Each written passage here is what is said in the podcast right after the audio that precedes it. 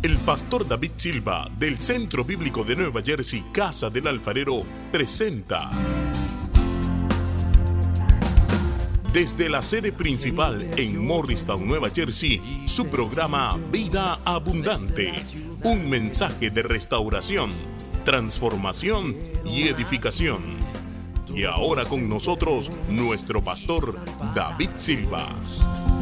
Y al verlas multitudes, tuviste compasión, porque dispersas esta Leemos Nehemías capítulo 8, versículo 10. Y yo solamente le voy a leer la última frase del versículo de la nueva traducción viviente que aparece en la pantalla. Dice, no se desalienten ni se entristezcan. Lea en voz alta, porque el gozo del Señor es su fuerza. La última frase de- de- del versículo. El versículo es largo, pero cogí solo la última frase. Míreme acá por un momento. Yo sé que todos están leyendo todo el versículo, pero es que el énfasis está en esa última frase.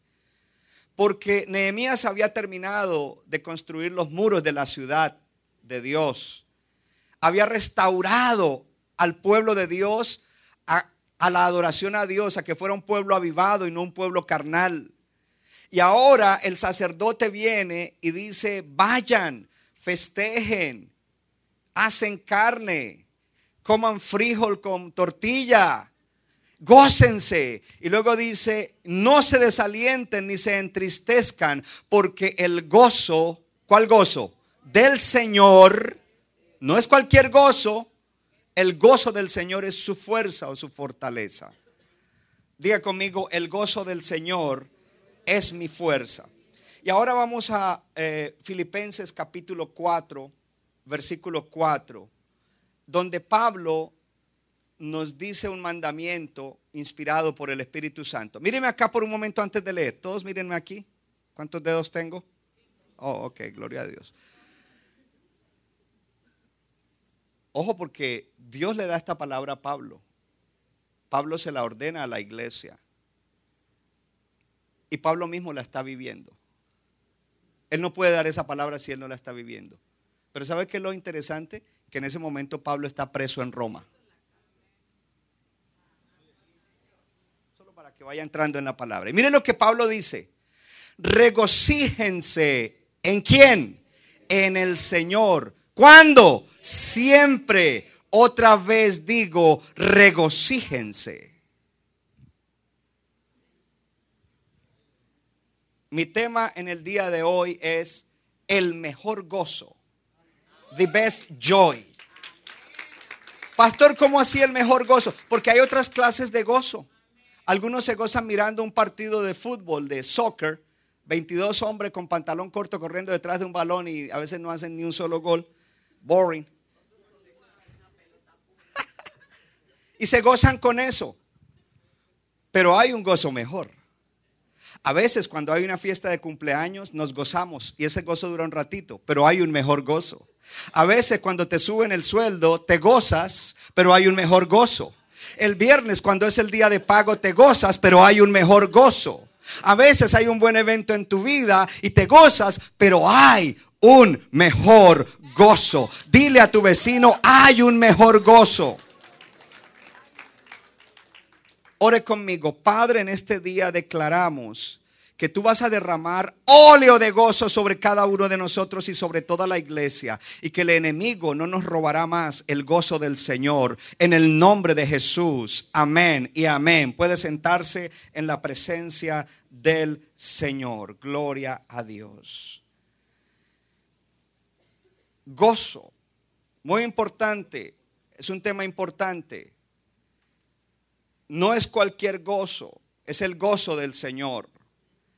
Y debemos entender algo, que nosotros los seres humanos estamos siempre buscando el gozo. El que no es cristiano está buscando gozo, felicidad, disfrute. Y lo encuentra en muchas cosas a veces que son destructivas, otras no son destructivas, pero no sirven para nada, son pasajeras. Pero nosotros los cristianos debemos tener el gozo que Dios nos da. El gozo que Dios nos dio en la salvación. Oh, come on. El gozo que Dios nos dio cuando nos salvó. Yo no sé si usted se acuerda. Yo sí me acuerdo. El día que, que, que pasé al frente a entregarle mi vida a Cristo, no sé, había algo, un gozo que nunca había sentido.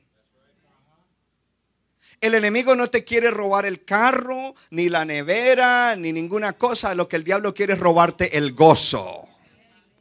Porque si el diablo logra robarte el gozo, significa que está haciendo otras cosas que te están haciendo separarte de Dios y no vivir una vida de fe. Porque aunque estemos pasando por un momento difícil, tenemos un Dios que está sentado en su trono y que tiene control de todas las cosas. Y el diablo no me puede robar el gozo con las pruebas de la vida.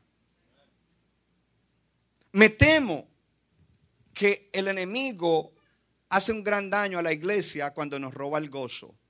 Hay un montón de estadísticas que no quiero leerlas, pero uno de los países donde más ansiedad y depresión hay es en Estados Unidos. Imagínense esto, Estados Unidos es el, país más rico y donde la gente viene a prosperar económicamente, pero es el país, creo que es el segundo después de Francia, en el cual hay más ansiedad y depresión.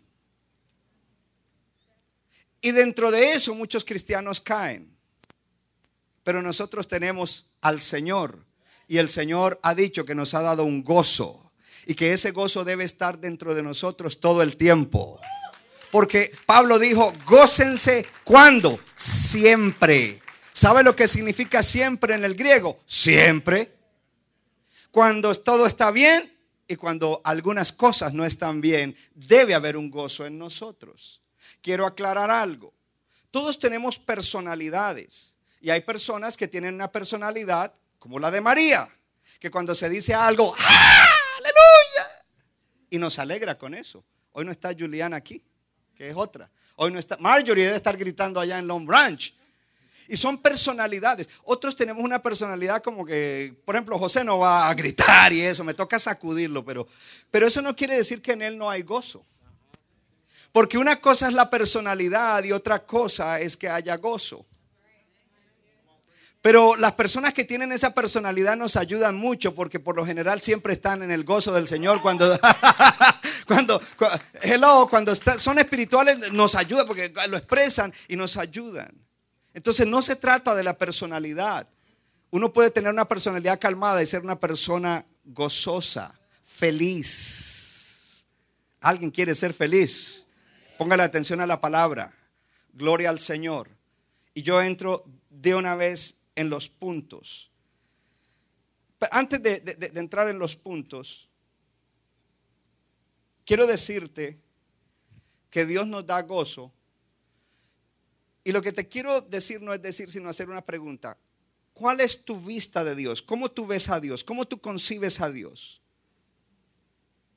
Porque muchas veces tenemos un concepto, una imagen de Dios en nuestra mente y en nuestro corazón que no es la verdadera. Por lo tanto, mi primer punto es, escríbalo, nuestro Dios es un Dios alegre.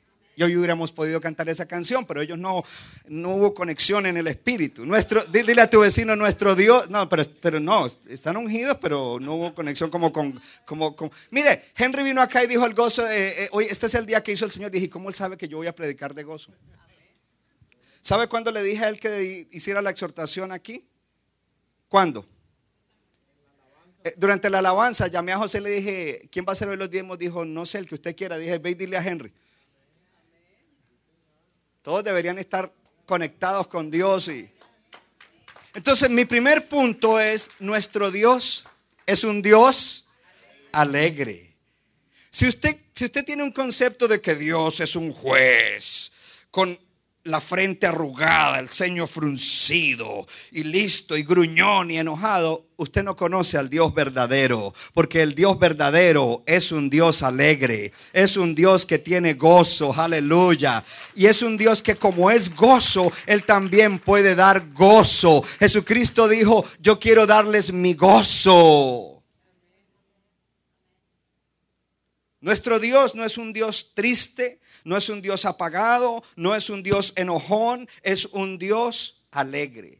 En Isaías 65, 19 dice, y me alegraré con Jerusalén. Es Dios hablando. ¿Qué dice? Me alegraré con Jerusalén. Yo quiero traducirlo. El Señor dice, yo me alegraré con mi iglesia. ¿Dónde está la iglesia? Y dice, y me gozaré. Mire eso, me alegraré con Jerusalén y me gozaré con mi pueblo. Miren acá, miren, porque algunos están si usted no es pueblo de Dios, no se alegre. Pero Dios dice, hey, tú eres mi pueblo, yo quiero alegrarme contigo. Pero imagínense que Dios quiere manifestarse y alegrarse con nosotros y nosotros con cara larga. Eso demuestra una condición espiritual que hoy va a ser sanada. Dile a tu vecino, hoy vas a ser sanado. Dile, el Espíritu Santo te va a sanar con la palabra. Pero dile de verdad. No, no, no, dile, dile, háblale, verdad. De verdad. De verdad. Mire esta otra. Oh, dice, y nunca más se oirá en ella voz de lloro ni voz de clamor. Es una palabra profética, pero mostrando que Dios es alegre, se goza. Una escritura que me gusta muchísimo, Sofonías 3:17. Mire lo que dice. Jehová está en medio de ti poderoso. Él salvará, lea en voz alta, se gozará sobre ti con alegría. Callará de amor y se regocijará sobre ti con cánticos. ¿Cuánto le dan gloria a Dios? Diga, mi Dios es un Dios alegre, es un Dios que se goza. Entonces, ¿Cómo piensas de Dios? Porque Dios es un Dios que desde el cielo está gozándose. No sé si usted ha leído esta escritura que dice que por la noche es el lloro, pero en la mañana el Señor envía la alegría. Él, la envía, Él la envía. Pero algunos cristianos me temo que no la reciben los problemas y esto y aquí, enfocado en el... En vez de enfocarse, dice, Señor, tú estás enviando hoy gozo y alegría, lo voy a recibir. Hay un nuevo gozo en esta mañana. Entonces, cuidado con esa mentalidad y esa cultura de que Dios es un Dios enojón, bravo. Y claro, Dios sí juzga. Claro, Dios sí, sí tiene un enojo santo, pero Dios es un Dios alegre. Ahora, necesitamos entender que Dios es un Dios alegre y Él quiere que nosotros experimentemos su gozo. Dile a tu vecino, Dios quiere que tú experimentes su gozo. Él es un Dios gozoso que quiere que nosotros, sus hijos, estemos gozosos. Y por eso, a través de Pablo, Él da un mandamiento. lo que dice Pablo no es una sugerencia, es un mandamiento. Dice, regocíjense. Es un mandamiento. Pastor, ¿y cómo pueden mandar sobre las emociones? Yes, he can because he is God. Él es Dios y Él puede ordenar sobre nuestras emociones. No, pero aunque me lo ordene yo no puedo. Bueno, lo que Él ordena, Él capacita para que nosotros lo podamos hacer. Porque si yo lo puedo hacer, no necesito que Él me lo diga. Pero cuando Él me da una palabra, significa que Él mismo me habilita para que yo la pueda obedecer. Y Él dice, regocíjense siempre. Y otra vez les digo, regocíjense. Él quiere que nosotros experimentemos su gozo. Si usted cree en la palabra de Dios, usted tiene que mirar a Dios de esta manera. Y Dios desea que nos gocemos y Él nos provee el gozo. No es el gozo tuyo, no es el gozo por las cosas buenas que pueden sucederte, es el gozo que Él te provee. Es pues la fe, perdón, la certeza de lo que se espera. Yo estoy esperando que Dios me dé gozo y lo voy a recibir. La fe viene por el oír y el oír por la palabra. ¿Cuántos están oyendo la palabra y dice, yo creo esta palabra y Dios me va a proveer su gozo? Por eso Jesús dijo, estas cosas yo les he hablado para que mi gozo permanezca en ustedes y su gozo sea pleno. Jesús mismo estaba hablando.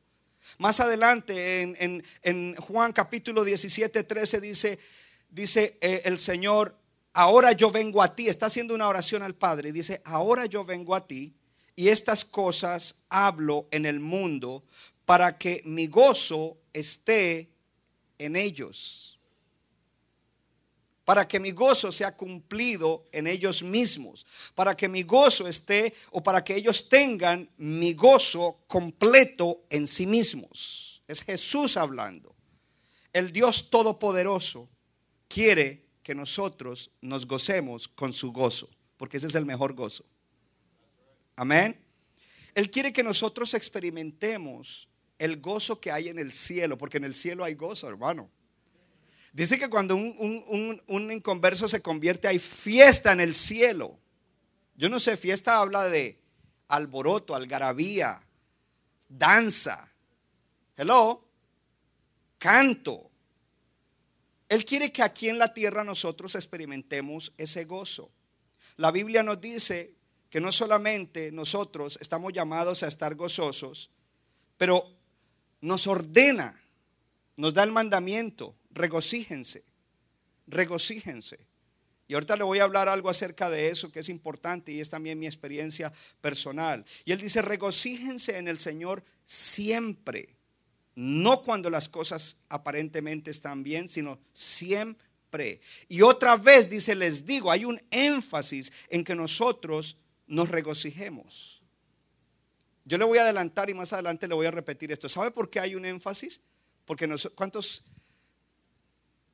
pierden el gozo de cuando en cuando. A ver, levante la mano. De cuando en cuando perdemos. Entonces por eso es que nos vuelve a repetir. Porque tenemos la tendencia a perder ese gozo. Entonces dice, regocíjense siempre. Y otra vez te recuerdo, mira, lo estás perdiendo. Regocíjate. Regocíjate. Diga conmigo, es un mandamiento. Nosotros estamos supuestos a estar encargados de nuestras actitudes. Si tú tienes una mala actitud, no es culpa de nadie. You're in charge of your attitudes. Tú estás encargado de tus actitudes. Tú eres el que decides si vas a tener mala actitud o buena actitud. Entonces tú eres el que decides si, si te vas a gozar en este día o no. No le eches la culpa a nadie. Jesús siempre estuvo gozoso. Jesús siempre estuvo rodeado de gozo. Jesús era una, eh, como hombre aquí en la tierra, era una persona gozosa, llena de gozo, que traía gozo. Gloria a Dios. ¿Cuántos dicen mi Dios es un Dios alegre? Diga, y Él quiere que yo me goce con su gozo. Y Él me ordena que yo me goce con su gozo y Él me da su gozo. Entonces ahora vamos al segundo punto. Tengo todas las razones para regocijarme. Ponga su mano en el corazón y diga, yo tengo, si usted es un creyente, nacido de nuevo, diga, tengo todas las razones para regocijarme. Tú las tienes todas. Y yo quiero que pongas atención a lo que te voy a decir. Porque it could be rapid fire y tienes que agarrarlo. Amén. Antes de la creación del mundo, Dios te había escogido a ti.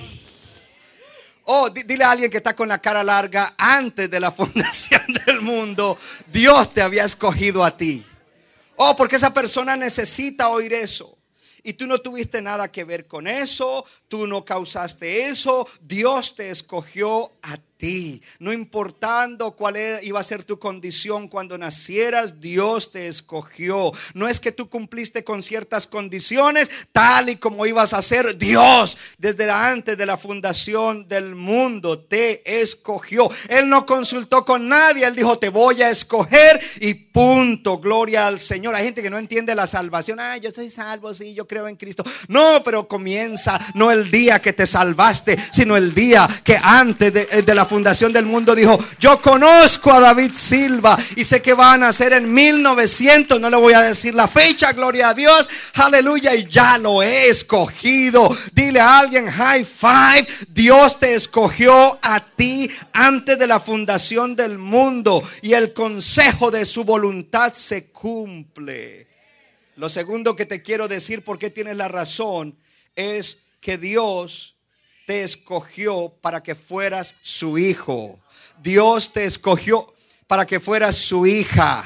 Oh, míreme acá. Dios te escogió para que fueras su hijo, varón. Dios te escogió para que fueras su hija, mujer. God chose you to be his daughter or his son. Si hay un hombre a tu lado, dile Dios te escogió para ser tu hijo. Si hay una mujer, dile Dios te escogió para ser su hija. Tú eres hija de Dios, tú eres hijo de Dios. Oh hermano, tenemos todas las razones. Tu destino era ser hijo de Dios y ser hijo de Dios para la gloria de Dios. Y Dios dijo, te voy a hacer mi hijo para mi gloria, te voy a dar un alma gloriosa, te voy a dar un cuerpo glorioso algún día, te voy a poner en un mundo glorioso cuando todo cambie, gloria al Señor, porque esa escogencia no te afecta solamente aquí, te afectará en la eternidad.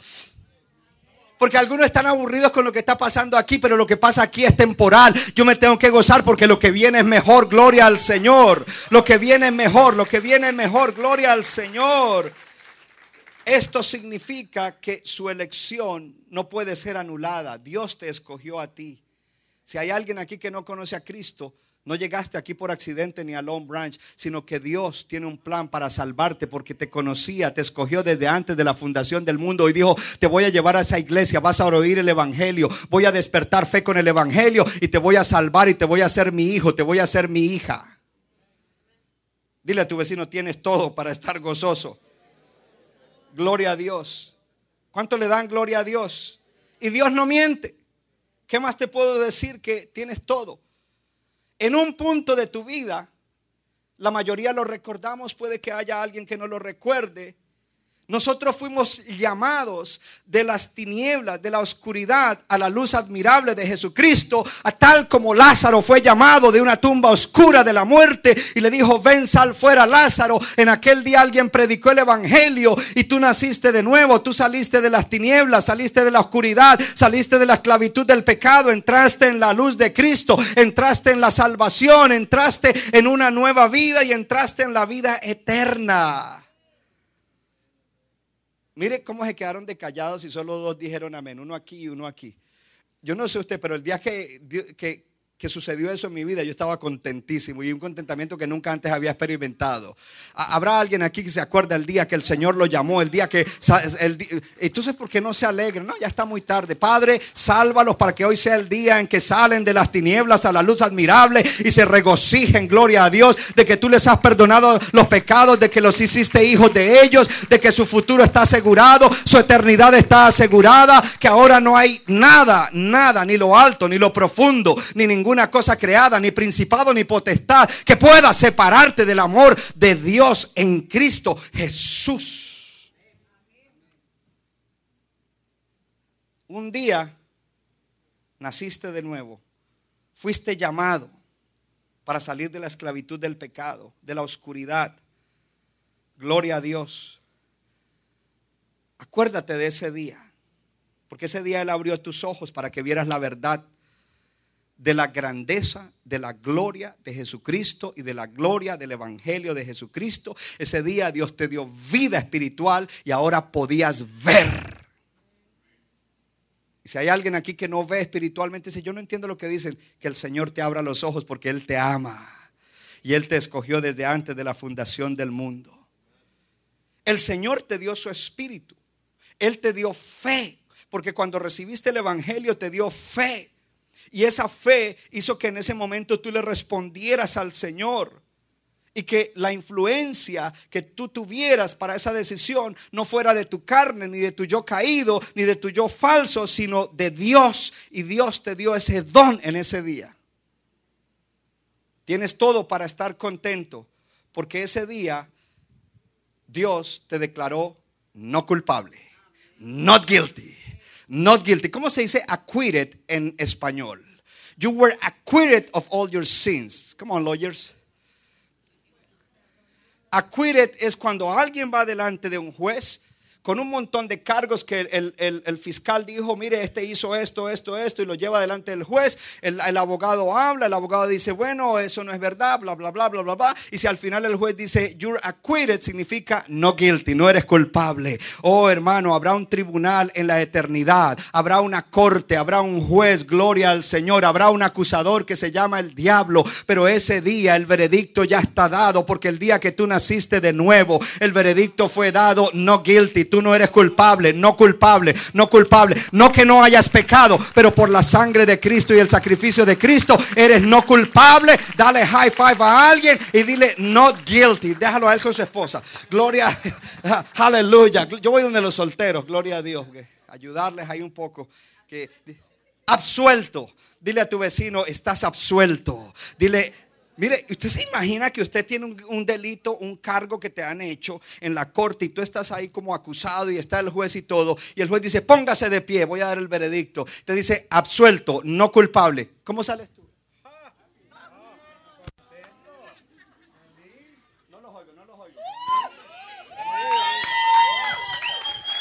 Cuando el juez dice absuelto, el primero que está al lado es el abogado. Porque Jesús es el abogado. Gloria a Dios.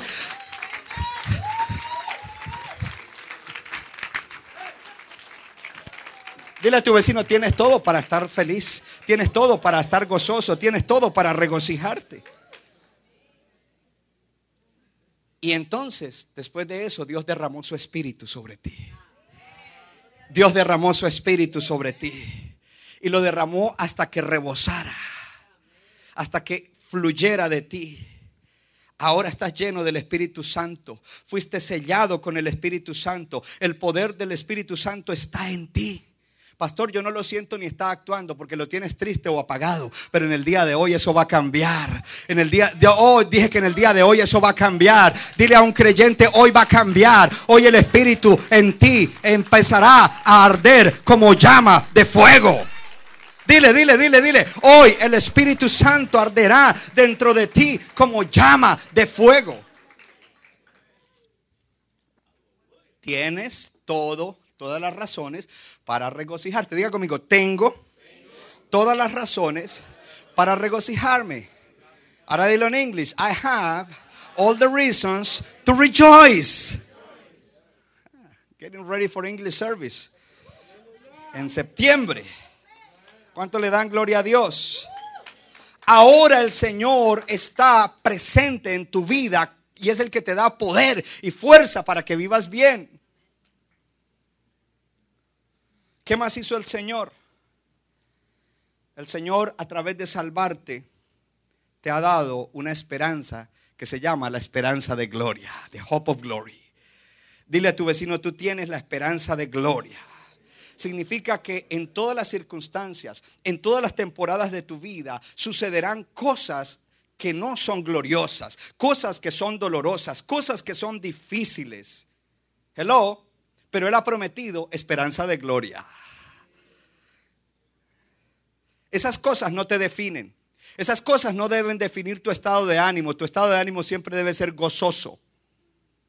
Aún en medio de las pruebas, aún en medio de las cosas que no te gustan, aún en medio de las cosas que te gustaría cambiar, deberías estar gozoso. Y póngame atención, tome nota para que lleve la palabra.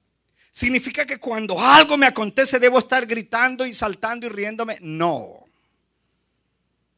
Pero hay un contentamiento calmado dentro de ti.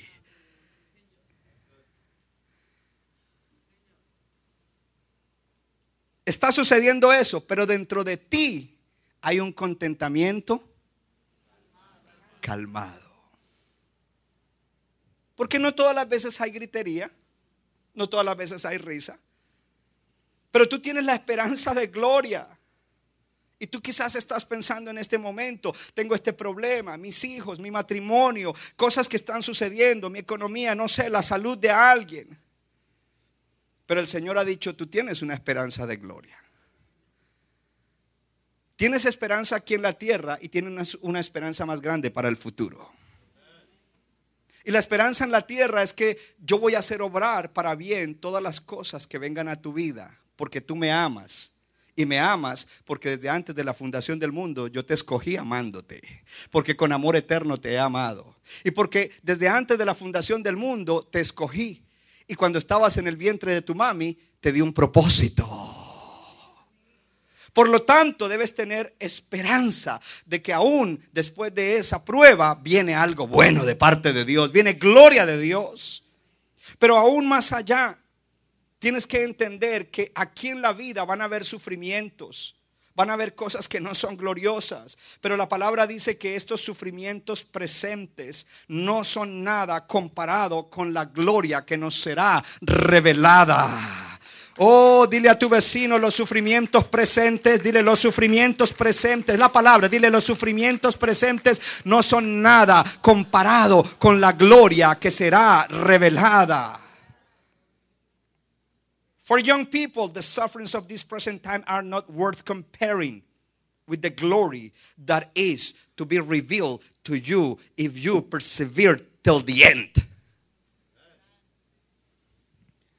Entonces, cuando miramos en este contexto de lo que dice Dios en su palabra, de que los sufrimientos de ahora no son nada comparado con la gloria que vamos a experimentar, Ahí habla de cuáles son esos sufrimientos. No solamente la persecución que sufrimos como cristianos, pero ahí comienza a hablar en Romanos 8, 17 al 25. Las cosas cotidianas que nos pueden afligir son aquellas, hello, sobre las cuales nosotros tenemos que aplicar, día conmigo, la esperanza de gloria. Tienes todas las razones para regocijarte. Y cierro con esta. Y es que cuando el Señor te escogió y te salvó, te dio promesas. Y dice grandísimas promesas. Promesas que son mejor que cualquier otra promesa que hubiera hecho en pactos anteriores. Dile a tu vecino, Dios te ha dado promesas para este mundo, para esta vida terrenal. Diga, promesas extraordinarias. He has given you unspeakable great promises. Promesas grandes y extraordinarias. Lo cual significa que tú estás en la tierra dentro de los, de los más grandes beneficiarios de Dios. Dile a tu vecino, tú eres uno de los grandes beneficiarios de Dios. Es decir, tú eres una persona que te vas a beneficiar muchísimo de Dios. Esas promesas se van cumpliendo cada día. La palabra de Dios dice, que cada mañana sus misericordias son nuevas. Oh, yo no sé, pero cada mañana yo tengo que pensar, oh Señor, hay nuevas misericordias. Gracias porque hoy hay nuevas misericordias. Hoy hay nuevas misericordias. Hoy hay misericordia de Dios para esto, para lo otro, para aquello, para el problema, para la situación. Hoy hay nuevas misericordias. Cada mañana tú experimentas nuevas misericordias aquí en la tierra. Son nuevas cada mañana. Dice, por sus por sus misericordias no hemos sido aún consumidos, porque nunca decayeron sus misericordias, sino que nuevas son cada mañana. Grande es su fidelidad. Nuevas son las misericordias de Dios. Él ha prometido fortaleza y ayuda y una de mis escrituras favoritas es Isaías 41:10. Él dice, yo soy tu Dios, no temas, yo estoy contigo, yo te fortaleceré, yo te ayudaré y yo te sustentaré con la diestra de mi justicia. Él prometió hacerlo. Tienes promesas de Dios. El Señor ha dicho, esta es como la cuarta vez que lo digo que toda prueba y toda dificultad Él la puede tornar para bien. Hello. Él ha prometido que lo hará obrar para bien. Ahora, alguien dice, pero ser cristiano es difícil. Pero hay una promesa que dice que Él es el que pone tanto el querer como el hacer dentro de ti por su buena voluntad para que tú hagas lo que a Él le agrada. Dile a tu vecino, no des excusas, porque Él ha puesto en ti tanto el querer como el hacer para que hagas lo que a Él le agrada. Ahora, si tú no recibes eso, pues tú haces lo que se te da la gana y te mantienes con una mala actitud. Tienes todo para, con todas estas promesas que yo he leído, tú deberías estar contento y hoy sí podrías regocijarte y brincar y saltar. Te doy permiso de que te pares en la silla, la limpias antes de irte, porque son promesas extraordinarias, hermano. En Ezequiel 36 el Señor dijo, te voy a dar un corazón nuevo porque aquel día que sucedió eso que él ya había pensado desde antes de la fundación del mundo, hacerte un hijo o una hija de él, ese día él dijo, te voy a dar un espíritu nuevo y un corazón nuevo. Y, con el espíritu que te voy a dar, te voy a dar mi espíritu para que tú obedezcas mis mandamientos. Te voy a dar mi espíritu para que tú obedezcas mis mandamientos. Ponga su mano en el corazón y diga, yo tengo el espíritu de Dios dentro de mí y él está en mí para que yo obedezca los mandamientos. Diga conmigo, no obedezco en mi propia fuerza no obedezco en mi propia capacidad, yo obedezco en el poder del Espíritu Santo que me fue dado. Todo eso debería alegrarnos, hermanos. Oh, gloria a Dios. Tienes todo para alegrarte. Número tres. Regocíjate siempre. Aún. aún. Aún en las pruebas. ¿Cuándo? Aún en las pruebas. Dios quiere que tú disfrutes cada día que Él te da, aunque sean días difíciles. Hello. Él quiere que tú disfrutes el día, que disfrutes tu familia, que disfrutes tu trabajo, que disfrutes ir a hacer el laundry, que disfrutes ir a hacer el, food shopping, el, mercado, como quiera. Que, él quiere que disfrutes todo, inclusive, ay, que no me gusta manejar tanto, ay, que hay mucho trancón, ay, que, que ir al supermercado y todo el mundo, eh", en vez de decir gracias Señor, porque tengo dinero para ir a hacer mercado y tengo comida y hay otra gente que se está muriendo. Eh, ay, ese trabajo no me gusta. Hay gente que está sin empleo y están pasando dificultad. Y, algunos dicen, ah, tengo problemas con mi cónyuge. Hay gente que está queriendo tener el cónyuge que tú tienes. Uh, uh, uh. yes, yes, yes. Deja de quejarte porque Dios te lo dio. Hasta que ustedes se, se contenten, les vuelvo a predicar. Bueno, aquí, aquí al frente las solteras están que se ríen. Los casados están serios.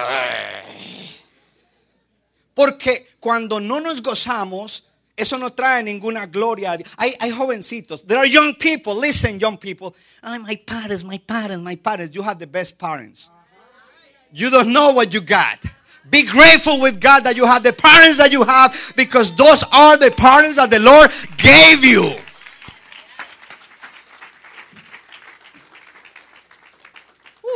Y le pasamos el, a todo el mundo. Cuando no nos regocijamos, no traemos ninguna gloria a Dios.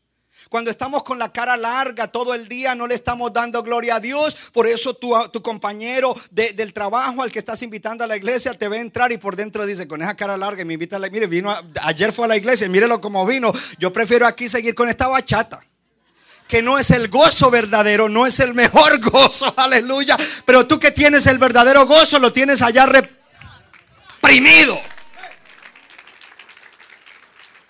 Uh. Sirven esas oraciones, despiértanos, Señor. mire, necesitamos levantarnos cada día y decir, este es el día que hizo el Señor, me gozaré y me alegraré en él. ¿Usted sabía que yo todos los días lo digo?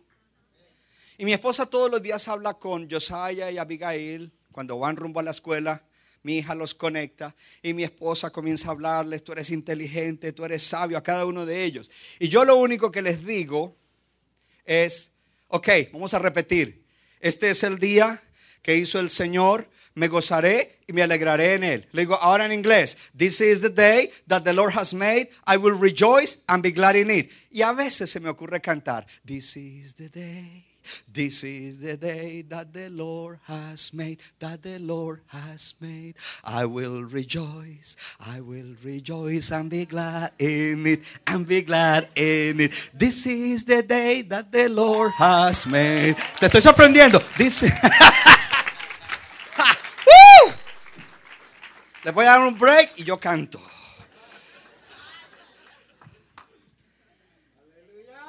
¿Y sabe qué? A veces los chicos en la mañana están así con cara larga y cuando yo comienzo a cantar se ríen porque no canto como canté hoy. Hoy estoy ungido. Se ríen. Por lo menos los hice reír. Necesitamos hacer esa declaración al comienzo del día.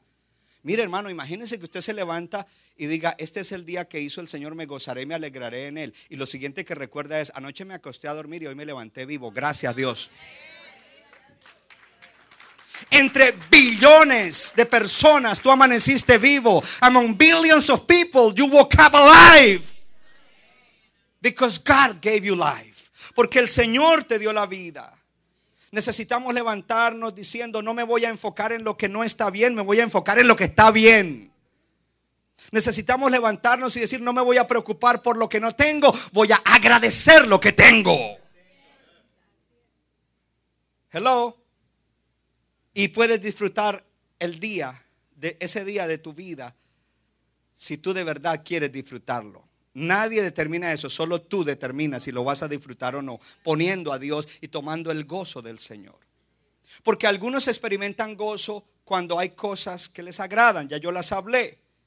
El mundo también lo hace. El mundo cuando tiene fiesta se alegra, cuando tiene cumpleaños se alegra, cuando le va bien se alegra. Pues eso es lo natural, pero nosotros estamos hablando de un mejor gozo. Diga conmigo, un mejor gozo. Entonces no tiene gracia que nos contentemos cuando cosas salen bien, cuando nos dan buenas noticias. Entonces nosotros eh, pensamos del gozo como algo ligero y pasajero. El gozo del Señor no es ligero y pasajero, Él debe permanecer en nuestros corazones. Oh, pon tu mano en el corazón y diga, el gozo del Señor no es ligero, no es pasajero, debe permanecer en mi corazón. Oh, gloria a Dios. Your joy from the Lord is not light and fleeting, is a joy that remains in you. Hello. Pero si tú lo dejas, y ese es el mejor gozo, ese gozo es tan fuerte que con ese gozo podemos enfrentar las peores realidades de la vida. Este hombre me convenció. Ese gozo es tan fuerte que con él podemos enfrentar las peores realidades de nuestra vida. Ese no es un gozo de bilucho. Ese no es un gozo de bilucho como cuando, ay, me voy a comer unas tortillas con huevitos y frijos molidos ahorita. ay, qué alegría que voy a hacer eso. Pues cuando ya comas y te vuelva a dar hambre, te fue ese gozo. Pero el gozo del Señor no se va. Y aún, oh, es muy fuerte, es muy fuerte. El gozo del Señor es muy fuerte. Gloria al Señor. Entonces alguien puede decir, el gozo del Señor es opcional. María lo tiene, Marjorie lo tiene, Julián lo tiene. El pastor eh, a veces ahí saca algo raro. Eso es para algunos, porque mi personalidad no, eso es para todos. Levante la mano a los hijos de Dios. Si tú eres un hijo de Dios, es para ti. Es para ti. Es para ti. Hello. No es para solo unos. Y por eso dice regocijados en el Señor siempre. Si quieres ponlo. Regocijados en el Señor siempre. Otra vez digo regocijados. Pablo está en la cárcel y dice otra vez. Porque él sabía que ese gozo que él decía siempre, muchas veces en el creyente, se disminuía, se iba. Pero ahora vemos allí que aún en medio de la soledad, la incertidumbre, el estar preso, cautivo, él podía experimentar una felicidad real. Usted no se puede dejar convencer del mundo que la felicidad está cuando tenga tal casa, cuando compre tal carro. No, hermano, eso no da felicidad. Cuando lo compres, al contrario, te puede venir depresión. Porque compras la casa y hay 100 árboles ahí y viene el otoño y se caen las hojas y estás, yo no sabía que esto era así. Cuando yo vivía en ese otro lado, allá me hacían todo. No te estoy desanimando. Pero es que eso no es lo que te da felicidad. Hello. La, la verdadera felicidad, la felicidad real está en el Señor. Y nosotros podemos decir, como decía Pablo, siempre. Me voy a regocijar cuando siempre. Siempre. Él estaba sufriendo y se estaba regocijando. Él estaba solo en una celda oscura y se estaba regocijando. Él estaba llevando dolor emocional y se estaba regocijando. Él estaba padeciendo cosas físicas y se estaba regocijando y diciéndole a la iglesia desde adentro, regocijen. Imagínense, en vez de ellos animarlos a él, él está diciendo, hey guys, rejoice. Yo sé que ustedes están tristes, carilargos, están ahí llorando delante de Dios. Dios me tiene aquí, Dios tiene control, Dios va a hacer cosas grandes. Regocíjense siempre. Y otra vez les digo, regocíjense. ¿Cuánto le dan gloria a Dios? Tú no crees en un Dios que no puede satisfacerte aún en el peor momento. En el peor momento Él es el único que te puede satisfacer. Tienes que disfrutar a Dios. Tienes que cambiar el canal, renovar tus pensamientos y creer que tú solamente puedes eh, disfrutar ciertas cosas. No, cuando tú aprendes a disfrutar a Dios más que cualquier cosa en la tierra, eso te lleva a que tú siempre vivas en el gozo del Señor. Y ese gozo del Señor es muy valioso. Es más valioso que el oro fino. Ese gozo es más dulce que la miel recién sacada del panal. Hello. Es mejor que cualquier cosa que tú puedas disfrutar aquí en la tierra. Y Dios si quiere que disfrutemos lo que Él nos da, pero ese gozo es mejor que cualquier cosa que tú puedas disfrutar en la tierra. Cuando tú aprendes a disfrutar a Dios, a enfocarte en Él para disfrutarlo.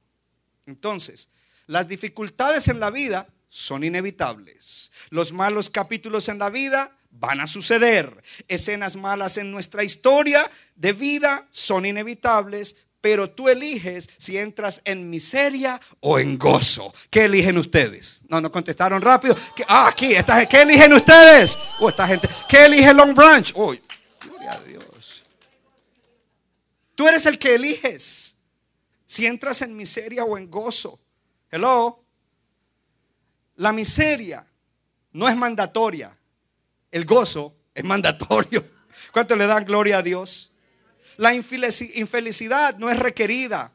El gozo es requerido para los hijos de Dios, porque cuando nosotros nos regocijamos, le estamos dando gloria a Dios. Imagínate que tú estás pasando por una dificultad y tú llegas gozoso al, trabajo el lunes. Yo tengo gozo en mi alma, gozo en mi alma, gozo en mi alma y en mi ser. Y el, compañero ese que está ahí, eh, ese aleluya, y dice, yo sé que está pasando un problema y llegó contento. ¿Será que ya el problema se resolvió? Hey, brother, brother, el problema se resolvió y tú le dices, no. ¿Y por qué estás así? Porque tengo a Jesucristo en mi vida, porque el gozo del Señor es mi fuerza, porque Dios se va a glorificar, porque eso glorifica a Dios.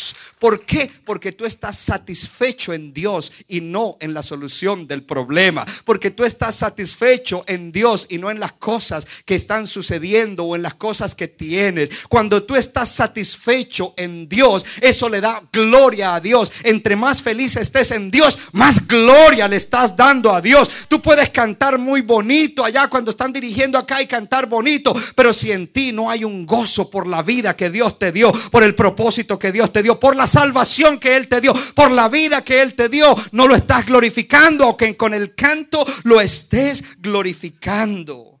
Así es de que tú puedes decidir hoy si vas a vivir en miseria o vivir en gozo. Tú puedes decidir eso. Es una elección. Y ojo a esto, nadie te va a hacer feliz y nadie tiene, tiene que hacerte feliz. Así de que si usted viene la otra semana, matrimonio, pastor, aquí estoy, eh, como que me voy a divorciar. ¿Y por qué? Porque yo pensé que ella me iba a hacer feliz. ¿Y quién te dijo que, que ese era el contrato?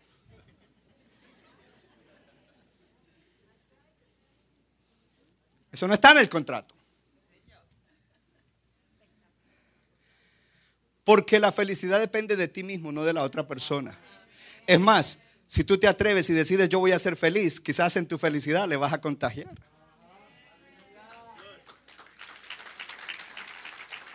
I have to go.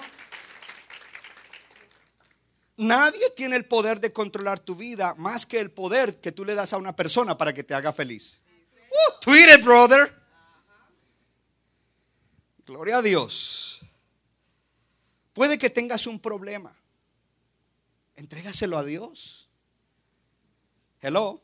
Deja de enfocarte en el problema y enfócate en el Señor. Pastor, ¿es fácil? No, no es fácil. Para mí es difícil. Es más, quiero confesarle algo. No es que yo me levanto todas las mañanas y quiero sonreírle a todo el mundo y decirle eso. No, yo tengo que primero ministrarme. Padre, gracias. Este es el día que tú hiciste. Me voy a gozar y alegrar en él. Y lo segundo que digo es, Señor, gracias porque anoche me acosté y dormí y hoy me levanté. Gracias, Señor. Ah, y comienzo a recitar algunos salmos o versículos de salmos hasta que ya como que...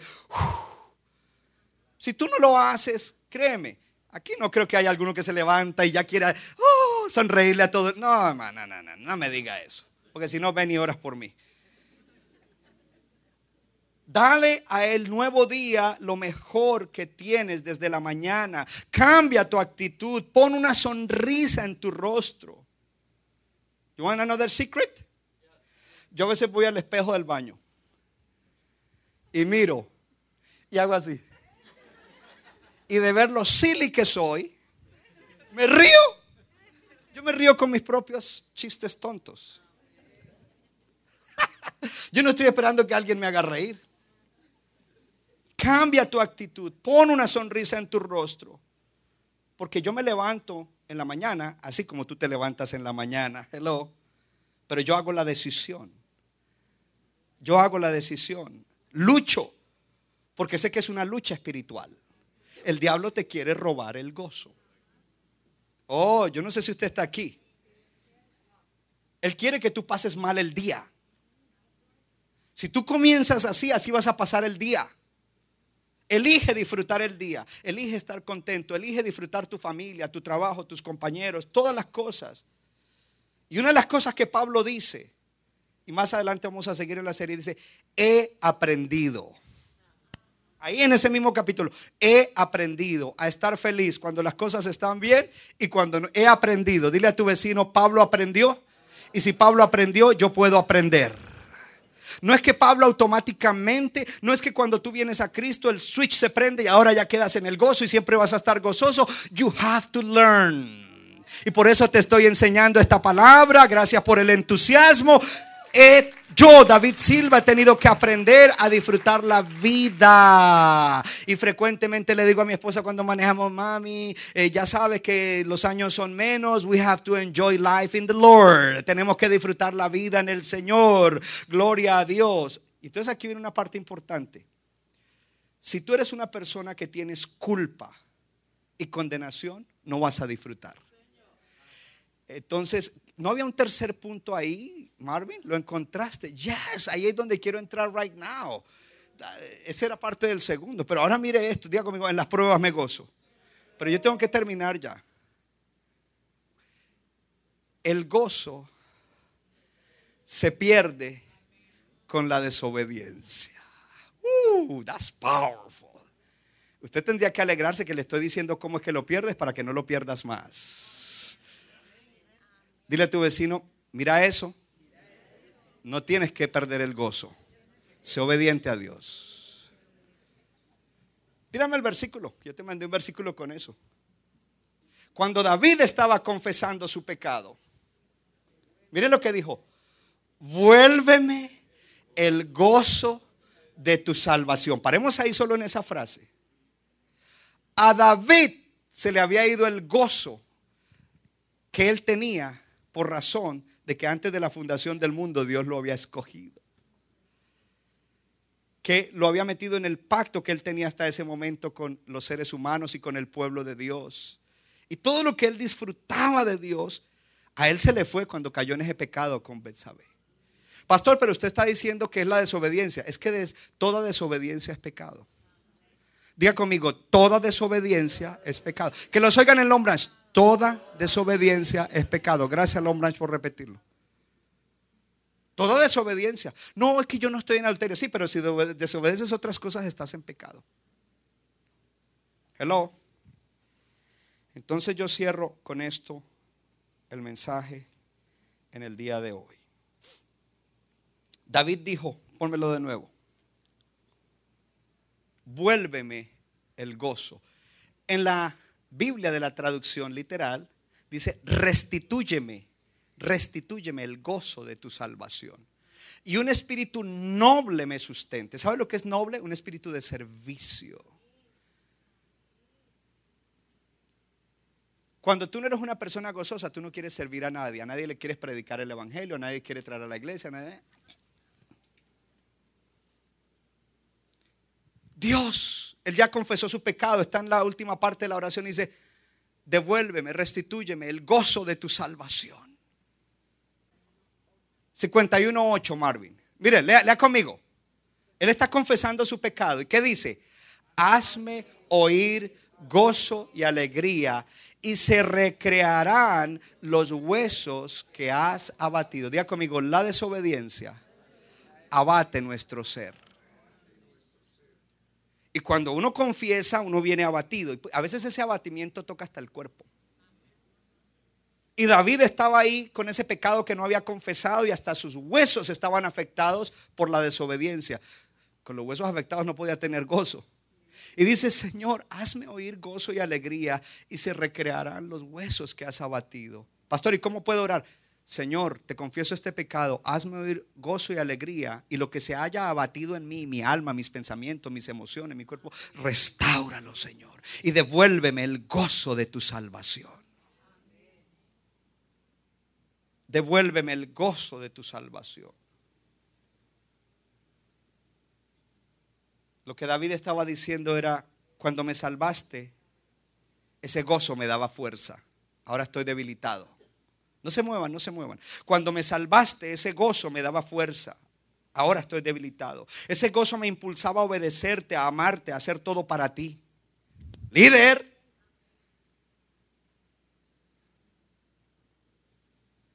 Pero ahora no he estado siendo obediente. Y esa desobediencia ha traído sequedad. He reemplazado el verdadero gozo con gozos falsos, inferiores.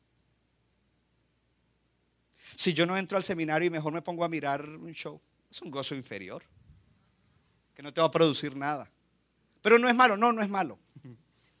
Solo que está siendo necio.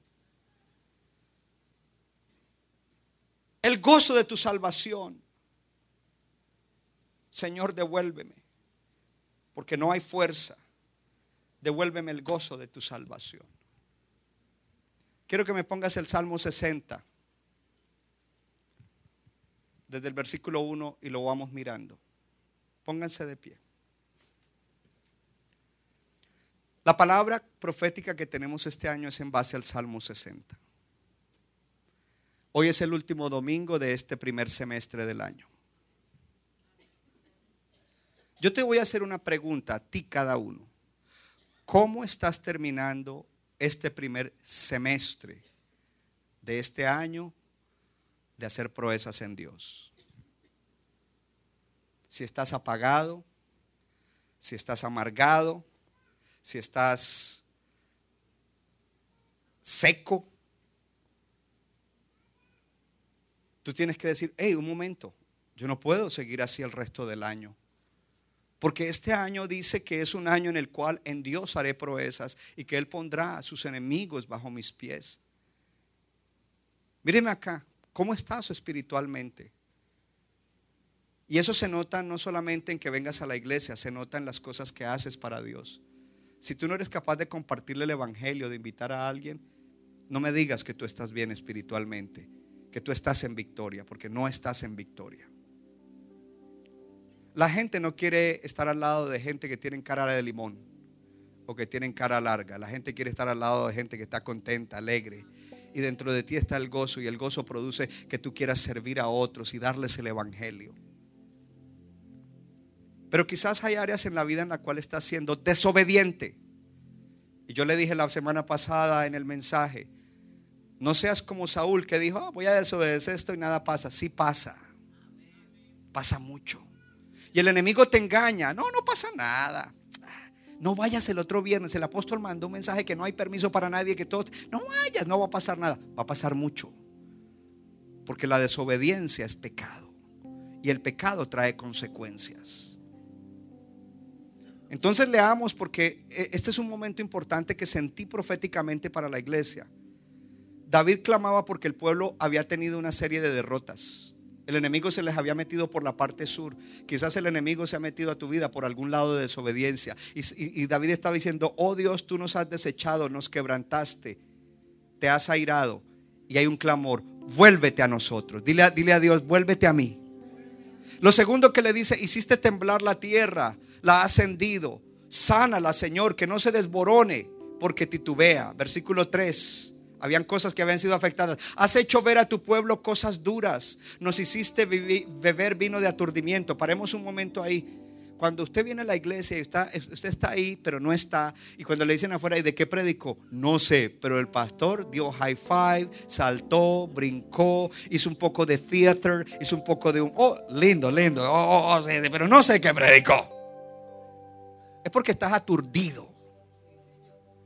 Cuando tú oyes una exhortación y se te dice, este miércoles hay Santa Cena y a ti no te importa, hay aturdimiento, porque tú deberes decir, es la última Santa Cena del semestre, yo voy a ir porque en la Santa Cena voy a ser despertado, levantado. Hay un aturdimiento que no te deja, pero en el nombre de Jesús hoy se va. En el versículo 4 dice, has dado a los que te temen, entonces ahí entra la pausa, ¿no?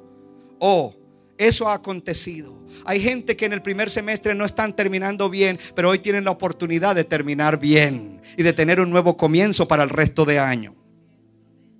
Entonces David dice, pero tú le has dado una bandera a los que te respetan, te reverencian, te temen, para que la alcen por causa de la verdad. ¿Cómo se llama el himno nacional de aquí? Star Spangled Banner. Un día esto les voy a contar porque ustedes yo sé que aunque hayan ido a la escuela no saben la historia del Star Spangled Banner. ¿Por qué se cantó eso? En ese momento los americanos estaban derrotados, pero alguien vio la bandera allá y compuso el Star Spangled Banner. Entonces, y ellos estaban debilitados, no eran muchos, eh, la derrota era inminente, pero mirar a esa bandera, Star Spangled, banner, mirar esa bandera de rayas y estrellas, los hizo levantarse y ganar la victoria. ¿Cuánto? Si nosotros miramos la bandera que el Señor ha levantado, tú no tienes que terminar este año en derrota, tú vas a terminar en victoria, tú no vas a terminar aturdido espiritualmente, tú vas a terminar en victoria. Cinco, para que libren tus amados salva con tu diestra y óyeme, en el día de hoy hay liberación para los amados de Dios. Él salva con su diestra. Y él le dijo, óyeme, escúchame, seis. Dios ha dicho en su santuario, yo me alegraré. Él respondió a esa oración y dijo, me alegraré me alegraré porque voy a repartir, voy a darte lo que te prometí para este año. Yo ya me di el valle de Sucot que te había prometido que te lo doy, te lo voy a dar. Versículo 7. Oh, el Señor se alegra cuando alguien se humilla. Mío es Galad y mía es Manasés. Y Efraín es la fortaleza de mi cabeza y Judá es mi legislador. Todas esas tierras son mías y esas son mis tribus. Moab vasija para lavarme, donde vivían enemigos. Edom echaré, eh, sobre, echaré, sobre Edom echaré mi calzado. Enemigos vivían ahí. Me regocijaré sobre Filistea. Enemigos vivían ahí. El Señor dice, me regocijaré. Te daré lo que te he prometido. Yo ya lo tengo apartado. Yo ya lo tengo medido. Y no te preocupes por los enemigos porque yo voy a entrar en los territorios de los enemigos y los voy a derrotar. ¿Quién? Entonces David pregunta, ¿quién me llevará a la ciudad fortificada? ¿Quién me llevará a conquistar a Edom? ¿Quién? Hermano, usted tiene cosas que conquistar. Comience conquistando su santidad, su vida espiritual, su gozo. Oh, please, please, please, no me hagas esa cara larga. Conquista tu gozo. Y el versículo 11 dice, oh, el 10 dice, ¿no serás tú, oh Dios? Que en el primer semestre como que me has dejado, ¿Y no salías, oh Dios, con nuestros ejércitos? Y la respuesta viene, o él sigue pidiendo, danos socorro contra el enemigo. Diga conmigo, hoy pido que Dios me ayude contra el enemigo en el nombre de Jesús. Porque vana es la ayuda de los hombres. Mire, la única ayuda que nos va a sacar adelante es la de Dios. Versículo 12. Y en Dios haremos proezas y Él pisoteará a nuestros enemigos. ¿Cuántos lo creen? ¿Cuántos lo creen? Long Branch, ¿cuántos lo creen? Cierra tus ojos. Habla con Dios. ¿Qué necesitas conquistar?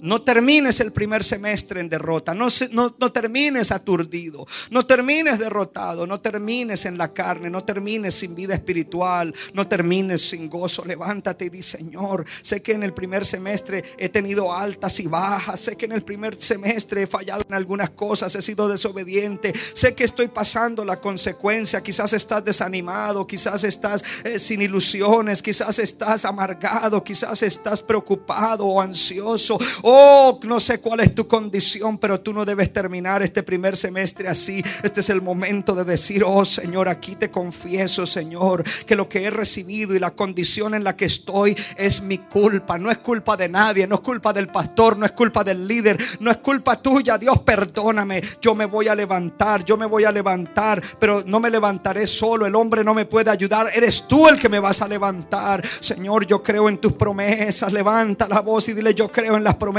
que tengo para este año. Yo las voy a recibir, yo las voy a recibir. Tú las tienes guardadas, tú las tienes reservadas. Tú has levantado bandera para los que te aman. Yo te amo y miraré a la bandera de Jehová. Jehová es mi bandera, Jehová es mi estandarte. Y mirándote a ti, Señor, correré a obtener mi victoria. Oh, Shahalamakiakaba. Oh, Reseketerekiabaso, Holokatarabashaba. Dígale, sé que tú me levantas hoy. Sé que hoy, Señor, se restauran cosas. Pídele a Dios que restaure lo que tú sabes que Él tiene que restaurar. Dile, restaura esto, restaura lo otro. Mi vida de oración, mi vida espiritual, mi actitud, mi servir a Dios. Restaura, Señor, mi, mi matrimonio, mi relación con hijos. Hijos, mi relación con mis padres. Restaura, Señor. Restore, restore, restore, Lord God. I need you. Avívame, Señor porque este año yo quiero hacer cosas grandes y extraordinarias. En ti yo quiero hacer proezas. Levántate y di, Señor, yo tengo hoy una palabra profética. No lo soy. Señor, yo tengo una palabra profética. Y es que en ti, Elohim, en ti, Dios, haré proezas.